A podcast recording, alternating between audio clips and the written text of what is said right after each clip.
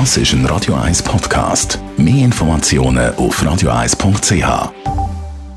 Wirtschaftsmagazin für Konsumentinnen und Konsumenten wird Ihnen präsentiert von Blaser Greinicher. Wir beraten und unterstützen Sie bei der Bewertung und dem Verkauf von Ihrer Liegenschaft.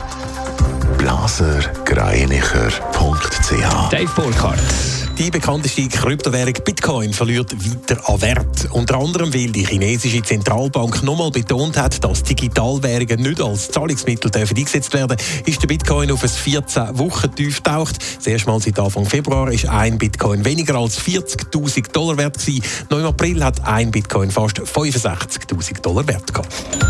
Die Zürcher Privatbank Julius Baer hat ihr Vermögen in den ersten vier Monaten von dem Jahr deutlich können steigern. Ende April belaufen sich die verwalteten Vermögen von Julius Baer auf 470 Milliarden Franken. Zum Vergleich Ende Jahr sind es noch 434 Milliarden gewesen. Das Plus ist laut Mitteilung dank positiven Finanzmärkten und guten Neugeldzuflüssen zustande gekommen. Der Automarkt Europa erholt sich von der Corona-Krise. So sind mit über 860.000 Fahrzeugen im April dreimal mehr Autos verkauft worden als noch im Vorjahresmonat. Das teilt der europäische Herstellerverband ASEA mit. Allerdings sind das immer noch fast 300.000 Autos weniger als im April 2019.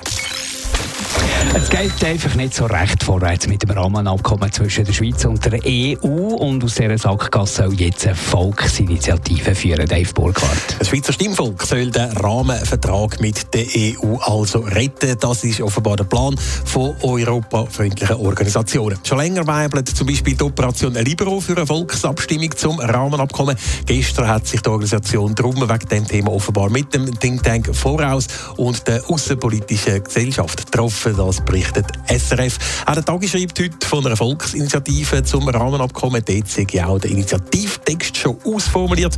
Offenbar will die Initiative, dass der Bundesrat den Rahmenvertrag bei einer Annahme von der Volksinitiative dann spätestens einen Monat nach der Abstimmung muss ratifizieren. Ob und wenn die Initiative aber tatsächlich lanciert wird, das ist aktuell noch offen. Sollte es aber tatsächlich zu einer Volksabstimmung zum Rahmenabkommen kommen, wäre die Chance für ein Jahr ja gar nicht so schlecht.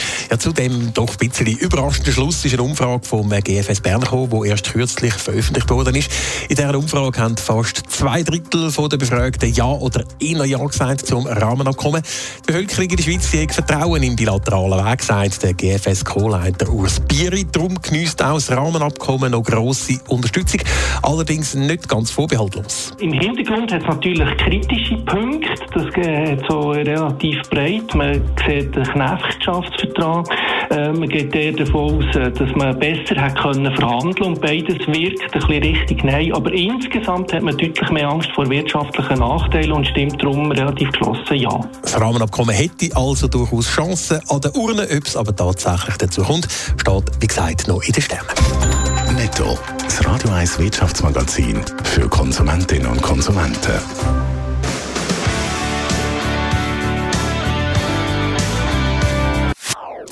Das ist ein Radio 1 Podcast. Mehr Informationen auf radio1.ch.